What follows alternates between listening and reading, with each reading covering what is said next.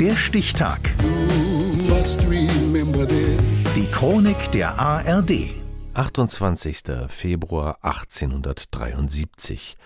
Heute vor 150 Jahren entdeckte der norwegische Arzt Gerhard Henrik Armauer Hansen den Lepra-Bacillus. Jens Schellers.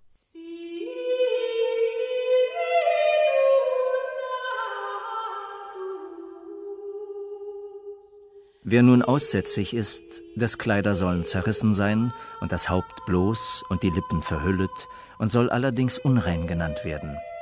Und solange das Mahl an ihm ist, soll er unrein sein, allein wohnen, und seine Wohnung soll außer dem Lager sein. Das Alte Testament und seine Verhaltensregeln gegen eine der ältesten Krankheiten der Menschheit. Schon die alten Ägypter beschrieben Lepra als Tod vor dem Tod. In Asien galt Lepra 500 Jahre vor Christi als Strafe für moralische Verfehlungen. Mit den Kranken wurde die gesamte Familie ausgestoßen. Hierzulande wurden im Mittelalter Lepra-Infizierte vor die Stadtmauern und aus den Siedlungen gejagt. Sie wurden Aussätzige. Seit 40 Jahren ist Lepra heilbar, ist behandelbar. Es ist eine Kombination aus drei verschiedenen Antibiotika, die wir einsetzen, die die Menschen dann ein halbes Jahr lang nehmen müssen und dann werden sie geheilt. Sagt Burkhard Kömm, bis vor kurzem Geschäftsführer der Deutschen Lepra- und Tuberkulosehilfe. Noch immer aber infizieren sich weltweit jährlich mehr als 200.000 Menschen neu. In Indien, Südasien, Afrika und Südamerika.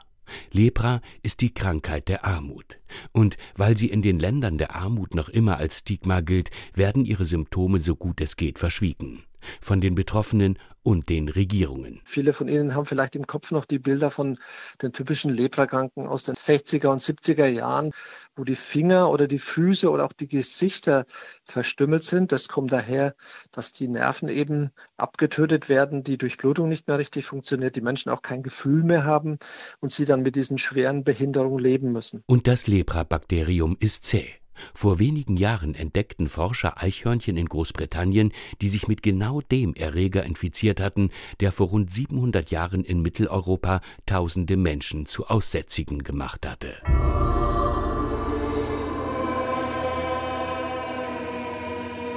Das Skelett einer jungen Frau aus dem 14. Jahrhundert in Dänemark. Ihr Erbgut zerfallen. Der Erreger, der sie getötet hat, blieb erhalten, geschützt vermutlich von einer extrem dicken Zellwand. Der britische Mikrobiologe Stuart Cole gibt trotzdem Entwarnung.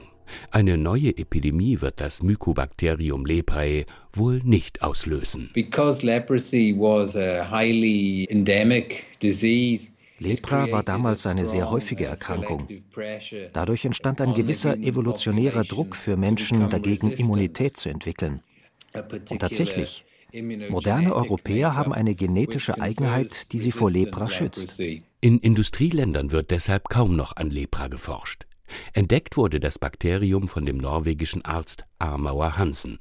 Unter einem Mikroskop hatte er am 28. Februar 1873 kleine, braune Stäbchen in infizierter Haut gefunden, heute vor 150 Jahren.